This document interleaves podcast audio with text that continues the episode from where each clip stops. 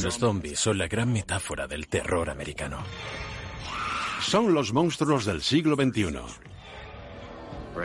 Es como si ahora estuviéramos en pleno apocalipsis zombie. Son la oportunidad de demostrar nuestras emociones antisociales. Ese comportamiento de masas que nos hace decir matémoslos a todos y que Dios elija.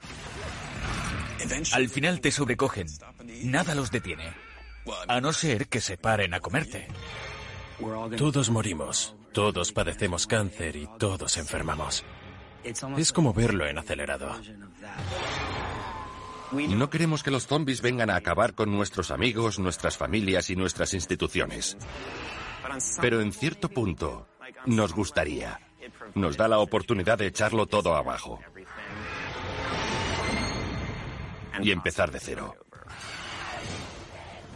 ¿Cómo somos cuando nos enfrentamos al final de la humanidad? ¿Cómo reaccionamos cuando se nos presentan varias vías en el camino de la supervivencia? De eso tratan las películas de zombies.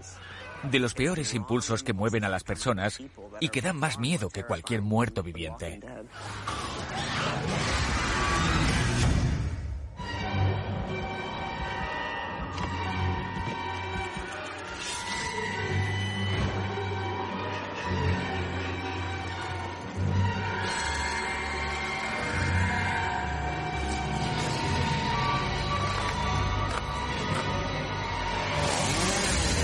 La historia del terror. Zombies.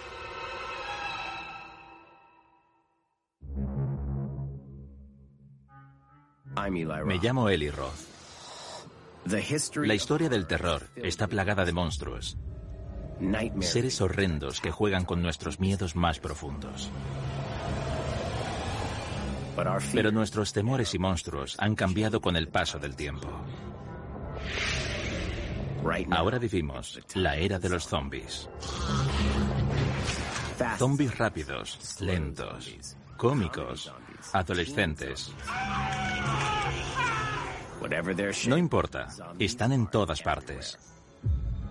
¿Cómo hemos llegado aquí? ¿Qué nos ha dado por los zombies? Veremos que llevan con nosotros muchos años.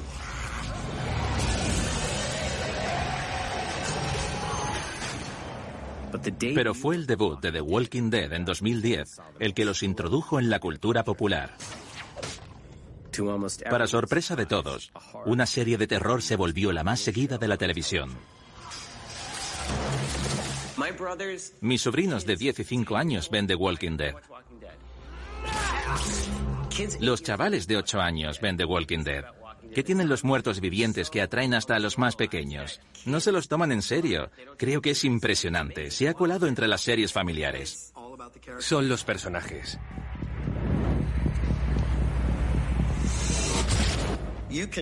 Puedes seguirlos en su lucha por la supervivencia una semana tras otra, tras otra. Los ves vivir, los ves morir. Puedes ver por todo lo que pasa mientras de fondo hay un apocalipsis zombie.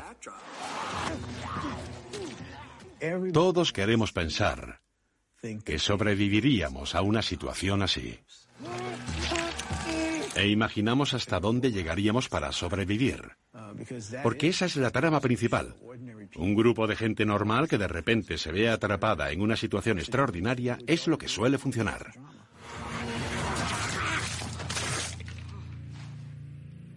¿Vas a luchar por lo que crees? ¿O serás ese tipo de persona que huye del conflicto? No hay estatus social, ni fama, ni dinero. Nada de esa mierda.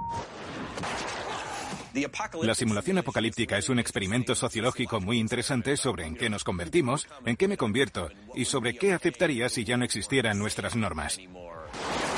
Me gustaría ser Michonne, pero seguramente me parezca más a Eugene. You got a name, ass? Eugene. They're coming to get you, Barbara. Stop it! You're acting like a child. They're coming for you. Look, there comes one of them now. Sin la Noche de los Muertos Vivientes, de George Romero, no existiría The Walking Dead. La peli sentó las bases de todas las historias de supervivencia zombie que llegaron después. Es una trama muy sencilla. Seis personas atrapadas en una granja rodeada por muertos que comen carne. pero lo cambió todo. Se ve una transición de las criaturas de los años 50, con gente en trajes de goma, a las vísceras. ¿Cómo se vive esa transición? Recuerdo ir a un pase de la Noche de los Muertos Vivientes. Todo el cine estaba lleno de niños. Era una sesión matinal y estaban todos gritando, haciendo el tonto, tirando las palomitas y en cuanto empezó la película, todo se quedó en absoluto silencio. Yo también pasé miedo. La primera vez que ves algo así, no estás preparado. George Romero. Pone las reglas. Todo eso de que si te muerden te conviertes tú también, sí, los disparos a la cabeza, antes no existían. Las reglas de los zombies actuales fueron creadas hace 50 años. Por George Romero.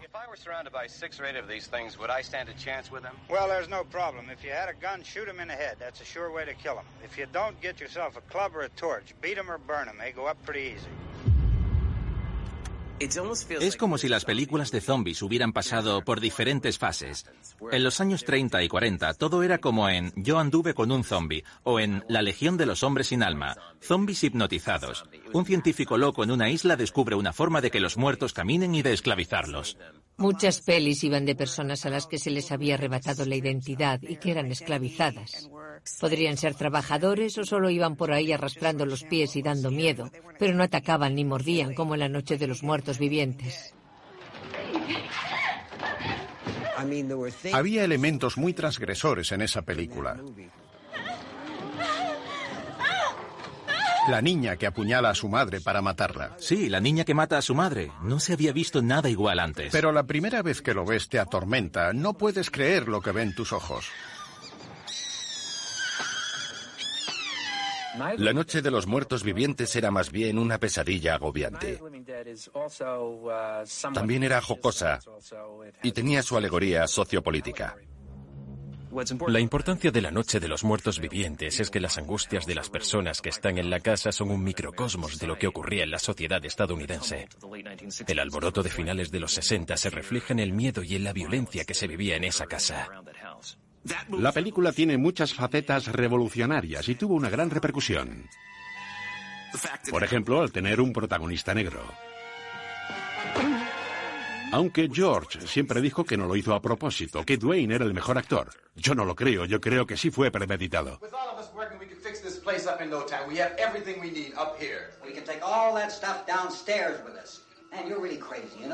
Pongamos que eres un espectador blanco de finales de los 60, que tienes algún prejuicio que otro y que te preocupa el fin del mundo por todas las leyes raciales de la época, la ley del derecho al voto, la de derechos civiles, y ves una película de zombies en la que los muertos salen de las tumbas y un hombre negro se pone al mando.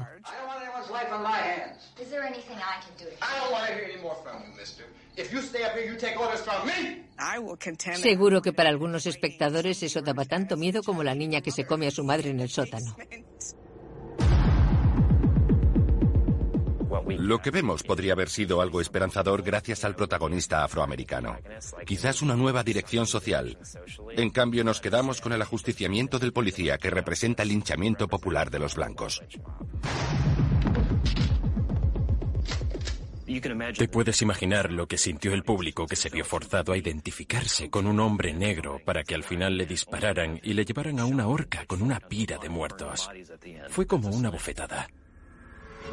Una bofetada directa al público, de derechas o de izquierdas. El final de la noche de los muertos vivientes no es triunfal. La policía dispara al héroe. Es el final más perturbador del cine. Y esa idea se repitió en otras pelis de terror. Nunca tienen un final feliz.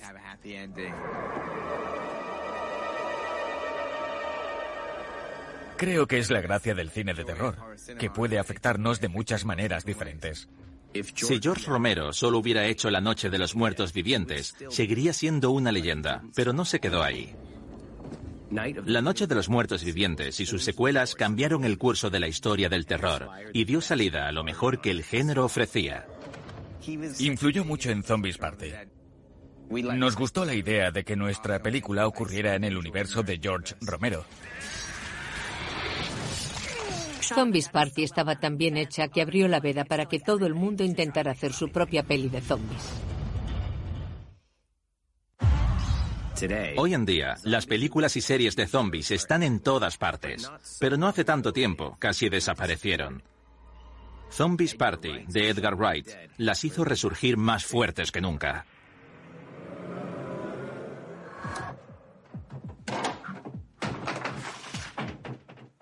Cuando dimos con la idea para Zombies Party, algo que nos sirvió de inspiración fue que no habíamos visto una peli de zombies como en 15 años. Teníamos la teoría de que el videoclip de John Landis de Thriller había acabado con los zombies de la segunda mitad de los años 80 y de principio de los 90. Yo creo que lo que pasó fue que de repente, cuando el género zombie ya había muerto, por así decirlo, ya. de la nada aparecieron un montón de videojuegos diciendo, oye, a la gente le encanta matar zombies. Casi a finales de los años 90 salió el juego de Resident Evil. Y la gente volvió a interesarse por el género. De vez en cuando sale una peli que es supuestamente de miedo, pero que tiene una crítica social evidente. El mejor ejemplo sería Zombies Party. Si quieres saber cómo estaba Gran Bretaña en la época, te pones la peli. En los 90, cuando empezaba un nuevo siglo, Gran Bretaña pasaba por una nueva fase. Una generación entera de británicos se preguntaba, ¿y ahora qué? Estaban un poco perdidos.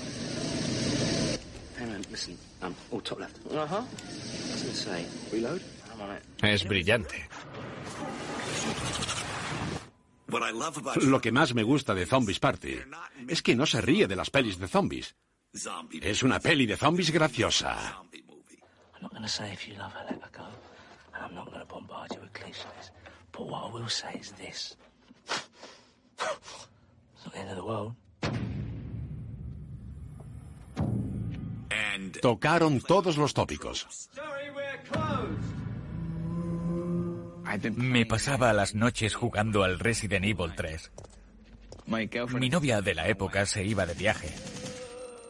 Y le prometí que no me pasaría todo el fin de semana jugando. Y fue lo que hice. Recuerdo jugar hasta que salió el sol.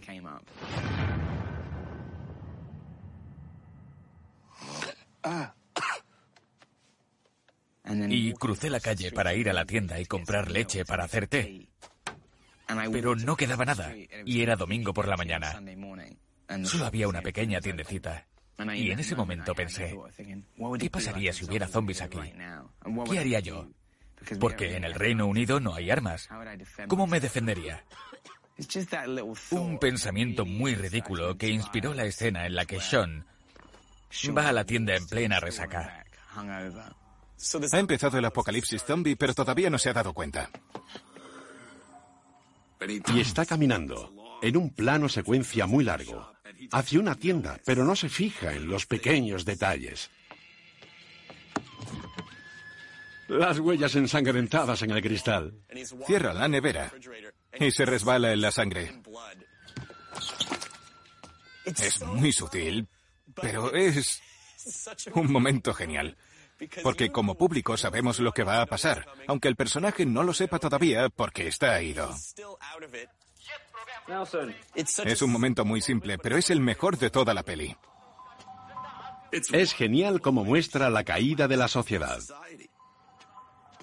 Los zombies son un símbolo de anarquía, de la derrota del sistema y de todas las barreras.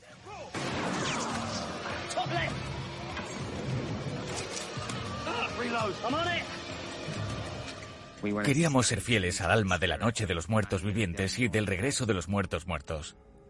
La peli es una oda a George Romero, porque nos encantan sus películas y compartimos todo nuestro amor por el género. Hasta el título en inglés es un tributo a la que cualquier fan te diría que es la mejor película de zombies de todos los tiempos. No hay una película de zombies mejor que El regreso de los muertos vivientes. Creo que es una verdadera obra maestra. Es una pesadilla extraña. Un mundo en el que, bueno, quizás solo me pasa a mí, pero en el que no te importa vivir.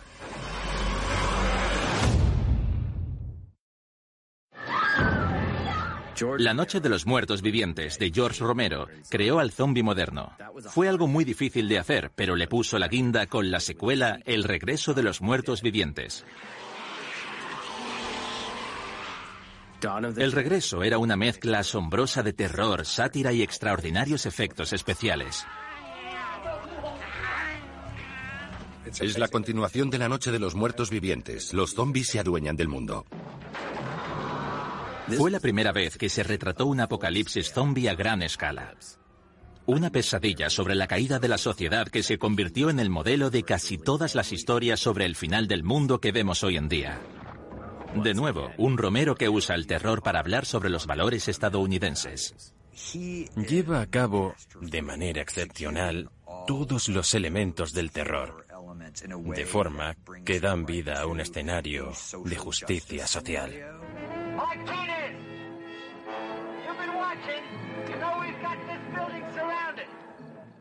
Sobre todo en el inicio, en el gueto, donde todos los pobres intentan ocultar a sus seres queridos del resto del mundo, porque saben que los van a matar.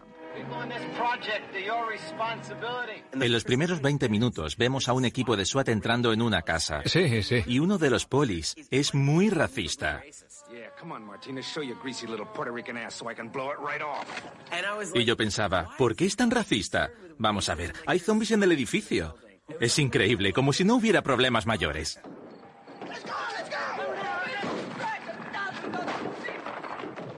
Eso me impactó de niño, porque me di cuenta de que estaba viendo una historia política sobre las diferencias de razas y clases en Estados Unidos. Después de mostrar la caída de la sociedad, la película se centra en un grupo de supervivientes que se refugia en un centro comercial. Creo que lo mejor de los zombies es que sirven de metáfora de las enfermedades del mundo. A George Romero no se le reconoce tanto su vertiente satírica como la de cineasta de terror. El regreso de los muertos vivientes es la representación más salvaje del consumismo de finales de los 70. Con esa horda inconsciente que aborda el gran centro comercial. Es muy mordaz y muy gracioso.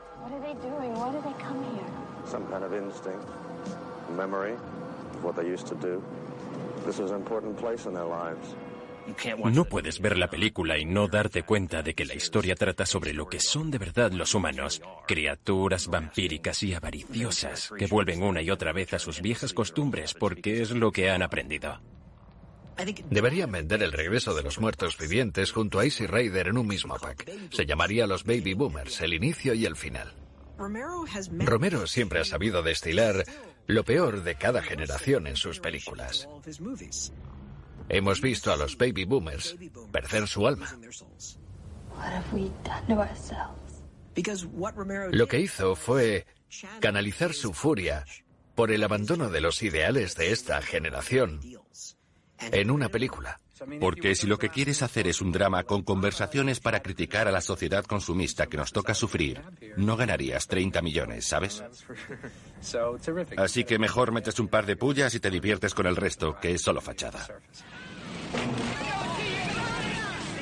Romero era un hombre con un mensaje, pero su graciosa acogida de Logore lo convierte en el héroe del terror. Nunca he visto tantos cadáveres como en El regreso de los muertos vivientes.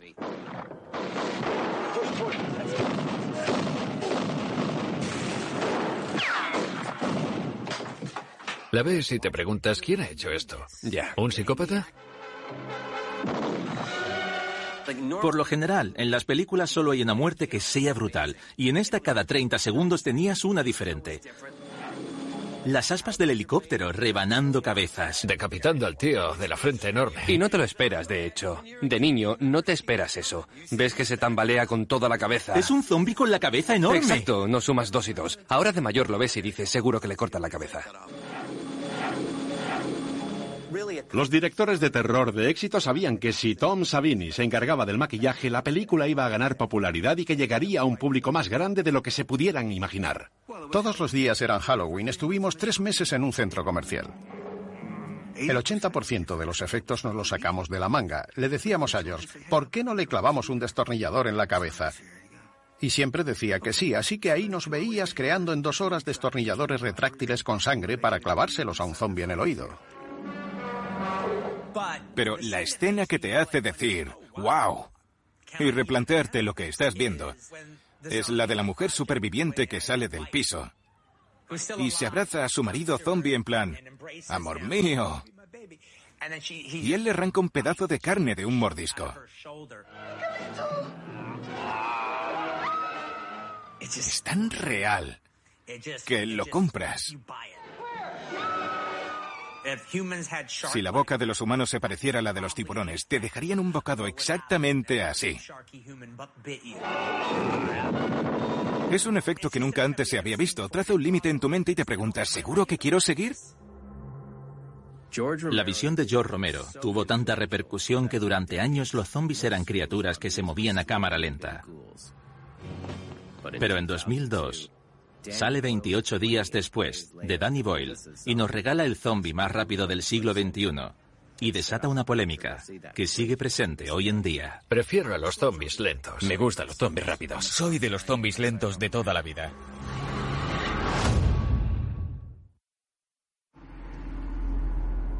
Imagina despertarte en un mundo asolado por una enfermedad que convierte a las personas en ávidos depredadores obsesionados con matar.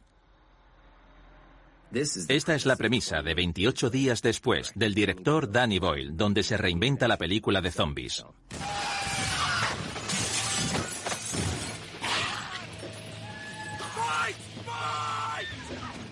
...28 días después... ...es una peli de miedo perfecta... ...porque se basa en una premisa que te crees sin dudar. No sé qué se siente cuando te muerde un vampiro ni cuando te sientes amenazado por un hombre lobo. Pero me imagino lo que es que se extienda una plaga como un incendio, porque se parece a lo que vemos en los titulares de las noticias. Podría pasar. 28 días después salió el año siguiente al 11S e incluía escenas espeluznantes como un Londres desierto. Personas perdidas, carteles pegados a tablones de anuncios, como los que vimos en el atentado. Pudo apropiarse de muchas angustias y miedos de la época. Los virus, el anthrax, las vacas locas, la gripe aviar. Además, Danny Boyle se hacía eco de la rabia que percibía en la sociedad, en las carreteras, gente peleándose por ser los primeros en la cola del súper. Se imaginó una historia de zombies donde se aprovecha de un virus psicológico que se desata y convierte a las personas en zombies. Hay una diferencia entre los zombies de George Romero y los infectados de 28 días después que estos eran rápidos. La gente comentaba esta revolución en las películas. Porque en 28 días después, los zombies corrían, aunque hubiera infectados que corrieran en La invasión de los zombies atómicos de Humberto Lenzi. Prefiero a los zombies lentos. No es que no disfrute de una peli de zombies rápidos. Me encantó 28 días después. Y sí, ya sé que no están del todo muertos. Son infectados, lo he entendido. Si tuviera que criticar algo de este tipo de zombies es que, por lo general, son zombies en buena forma física. Si ves los de 28 días después, casi siempre están en forma. Como si protagonizaran un anuncio de zapatillas de deporte. Cuando aumentas la velocidad, dejas atrás a los zombies viejos, a los gordos y a los niños pequeños. Me gustaría tener una gama de zombies más amplia. Los zombies lentos dan muchísimo más miedo. Es la diferencia entre que te disparen o sufrir cáncer. Si te mata un zombie rápido de Guerra Mundial Z o de 28 días después, estás muerto antes de que te des cuenta. Todo pasa muy rápido. Pero con los zombies lentos, los que te dan tiempo a pensar, te permiten visualizar tu propia muerte. Y ese es el mayor temor de la mente humana. Rápidos o lentos, normalmente se crean a partir de fugas radiactivas o de enfermedades virulentas. Pero existe un tercer tipo, los cadáveres reanimados a propósito, como el monstruo de Frankenstein. Creado por Mary Shelley en 1918, el monstruo de Frankenstein es el muerto viviente más famoso. El monstruo de Frankenstein es un zombi. En la novela es solo un zombi que sabe hablar. De niño, conectaba más con el monstruo de Frankenstein que con el doctor. Creo que me pasaba con la mayoría de clásicos del terror. Son personajes que representan a las personas que están al margen de la sociedad. Son náufragos o desplazados. El Frankenstein de Boris Karloff es la versión definitiva del monstruo. Su descendiente directo sería Reanimator, de H.P. Lovecraft. En esta película, el director Stuart Gordon reinterpretó las historias de zombies como una comedia de terror muy transgresiva. Recuerdo que fui a una fiesta en la casa de alguien y había mucha gente viendo El Club de los Cinco y nunca me había aburrido tanto viendo una película. Yo esperaba que pasara algo. Que decapitaran a alguien. Lo que sea. Les dije que tenía algo mejor. Les puse Reanimator y me cargué la fiesta.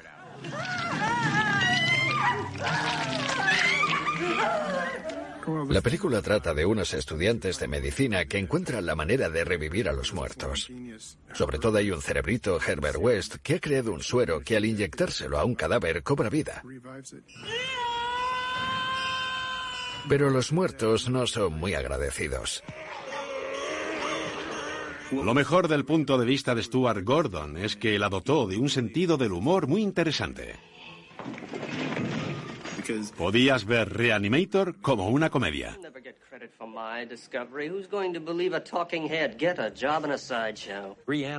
Nunca había visto nada igual a Reanimator. Ni yo ni nadie. Ese descaro es lo que le da tanta potencia.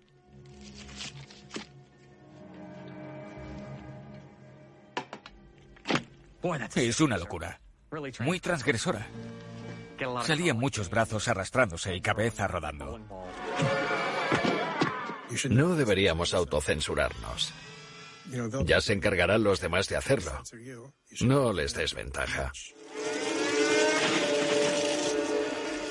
Sobre todo es divertida. No sé de lo que trata, o sea, no sé si hay una gran idea detrás. Solo sé que es divertido ver cabezas vivas en una cesta. Trata de derrotar a la muerte, ese es el trasfondo. Mi padre falleció cuando yo tenía 14 años y esa fue mi motivación. A la típica pregunta de si pudieras revivir a alguien, ¿quién sería? En mi caso, no cabe duda, sería mi padre. Creo que la mayoría de pelis de terror tratan de un sueño inalcanzable. En 1985, Reanimator y El regreso de los muertos vivientes de Dan O'Bannon ampliaron las fronteras cómicas del género zombie. Ese mismo año, el rey de los zombies, George Romero, preparaba una obra más oscura, la que iba a poner el colofón a todas las películas de zombie. El Día de los Muertos. Estaba previsto que El Día de los Muertos fuera una obra por valor de 10 millones de dólares. Las dos primeras películas de George Romero inventaron un nuevo monstruo y una nueva metáfora de la vida en Estados Unidos. En 1985 filmó lo que se esperaba que fuera su alegato final, una película de zombies que combinara efectos especiales asombrosos y un mensaje impactante. El mensaje de la era Reagan se basaba en no más guerras contra la pobreza, ni contra la criminalidad, ni contra la división social. Que les den. Hemos perdido. Son más que nosotros, así que lo mejor sería que nos retiremos a los refugios y administremos los recursos. Y eso es exactamente lo que hacen los personajes.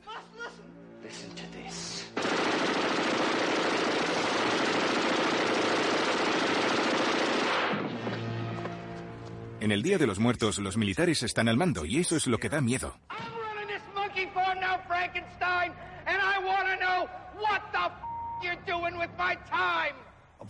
Hay un grupo de gente intentando hacer el bien y encontrar una cura, pero que están gobernados por esta fuerza militar tan agresiva que haría cualquier cosa por salvarse. Eso también da miedo. Los zombies son en cierto sentido las personas que sufren los experimentos, mucho más empáticos que los humanos.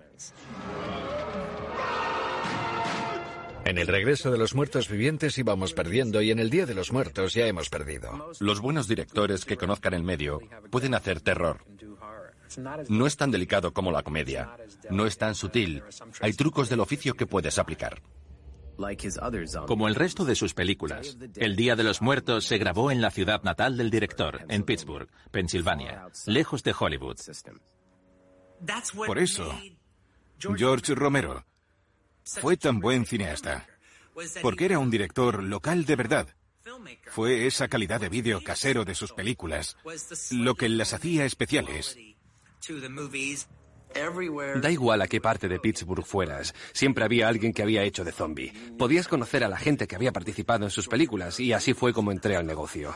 Cuando empezó el Día de los Muertos, yo conocí a George por un amigo en común de mi familia y me dijo que iba a hacer una secuela del Regreso de los Muertos Vivientes, que si quería colaborar y yo pensé, iba a estudiar medicina, pero esto es mucho mejor. Aquí fue donde Joe Romero y Tom Savini supuestamente estaban en el punto álgido de sus carreras, trabajando juntos. Los artistas de efectos especiales como Rick Baker y Tom Savini se proclamaron reyes e iconos de las películas de miedo gracias a los efectos que crearon. Eran buenísimos. No se había visto nada igual. Vietnam me dio clases de anatomía, era fotógrafo de guerra y vi cosas horribles. De hecho, creo que soy el único artista de maquillaje que ha visto cómo es en la realidad. En el cine, cuando alguien muere, cierra la boca y está guapo ante la cámara. Y eso me enerva porque el actor no sabe cómo representar la muerte o el director no sabe cómo explicárselo. La boca siempre se desencaja. El Día de los Muertos es mi obra maestra. Hay cosas muy chulas en la peli. Le cortamos el brazo a un chico. Lo que hicimos fue cavar un agujero para que el brazo real entrara dentro. Y le arrancamos la cabeza a Tasso. De hecho, son los dedos de Greg Nicotero los que tiran de los ojos de la cabeza falsa que tenía cables por debajo para que se moviera. Así que eran los tíos de efectos los que hacían de zombies para arrancarla de cuajo. Mi cabeza aparece como zombie en el regreso de los muertos. Es importante saber cómo diseñaba Tom las cosas, porque todo lo enfocaba como si fuera un truco de magia. Su idea era coger un efecto especial y deconstruirlo hasta el punto de que pudiera engañar al público. Las evisceraciones de El Día de los Muertos eran increíbles. Sin duda. Y por eso te acercas a la gente que ve estas películas y le ofende todo el gore y les dices, a ver, es sirope de maíz. Es una presentación muy real. Con colorante rojo. Los efectos especiales que crearon Tom Savini y Greg Nicotero para El Día de los Muertos dieron pie al impresionante trabajo que vemos en The Walking Dead. Yo me crié en una casa donde no me dejaban ver el Día de los Muertos. Era demasiado. Pero ahora ves ese mismo nivel de gore en The Walking Dead todas las semanas. Es una locura.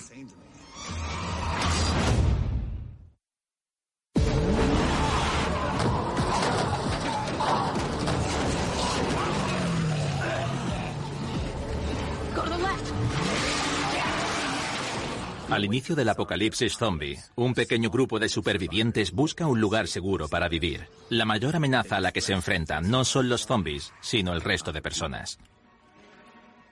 Esta es la premisa de The Walking Dead, la serie que llevó el terror realista a la pantalla pequeña.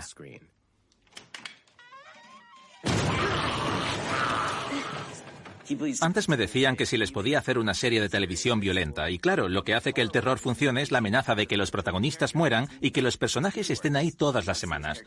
No puedes dejarlos siempre a punto de morir, y nunca puedo poner la violencia que me gustaría, y de repente llegan Aquí Greg estamos. Nicoreto y The Walking Dead.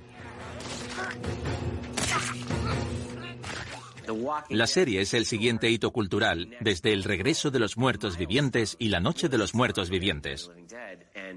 Lo has hecho tú. The Walking Dead es un western, con un apocalipsis zombie detrás. Nunca se podría haber llevado a cabo en una horquilla de dos horas y media. No podrías cogerles cariño a los personajes. No llegarías a saber quién es Daryl ni quién es Rick. Los problemas de los supervivientes son un reflejo oscuro de la vida actual en Estados Unidos. La burbuja inmobiliaria del año 2008 dejó a más de 3 millones de personas sin hogar. Desde entonces, los precios en alza en las principales ciudades obligaron a muchos ciudadanos a vivir en la calle. Se percibe una civilización frágil. Cualquier día podríamos ser Rick, Daryl o Carol, siempre en movimiento y rodeados de amenazas por todas partes. Eso es lo que me enganchó a The Walking Dead. Si el apocalipsis zombie fuera real, de lo que he visto es lo que me parece más cercano a cómo sería y cómo me sentiría. Cuando leí el guion por primera vez, no fue como leer una historia de zombies. Era una historia que iba de un tío que ha perdido a su familia, que se ha despertado. No sabe dónde está y va a hacer todo lo posible por encontrarla. Eso tenía más peso que un caminante aquí y allá, y todo el mundo actuaba conforme a eso. Tienes que interpretar todo lo más realista posible. Hay muchísimos casos en la serie donde piensas si de verdad va a funcionar, pero los actores la sacan adelante y queda perfecto.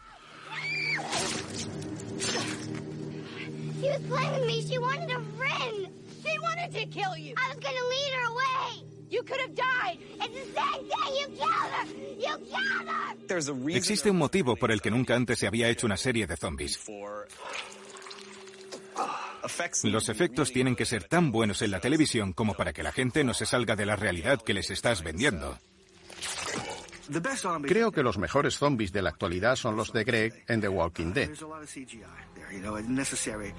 Hay muchas imágenes por ordenador y son necesarias porque ha pasado tanto tiempo que ya empiezan a descomponerse.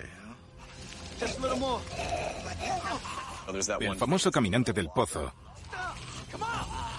que está tan hinchado y empapado que se parte en dos.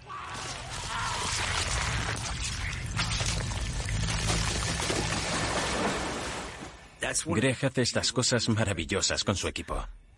Puedes ver a la persona que está escondida en el monstruo, ¿sabes? Por eso da miedo.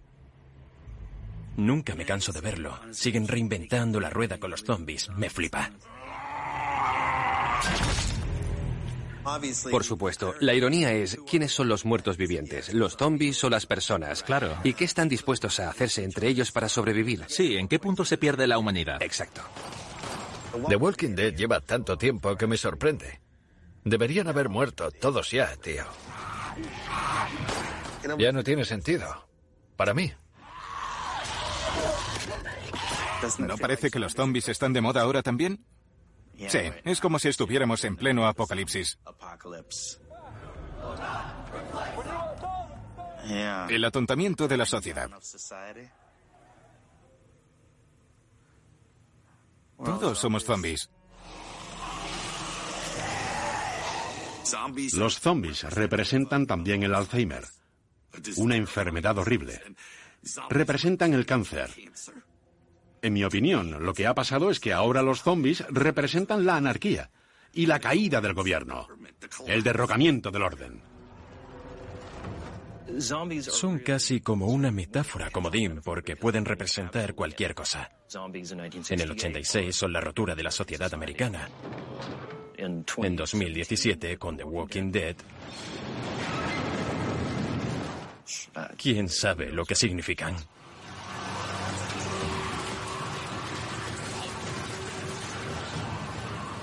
Una excepción podría ser que no hay esperanza.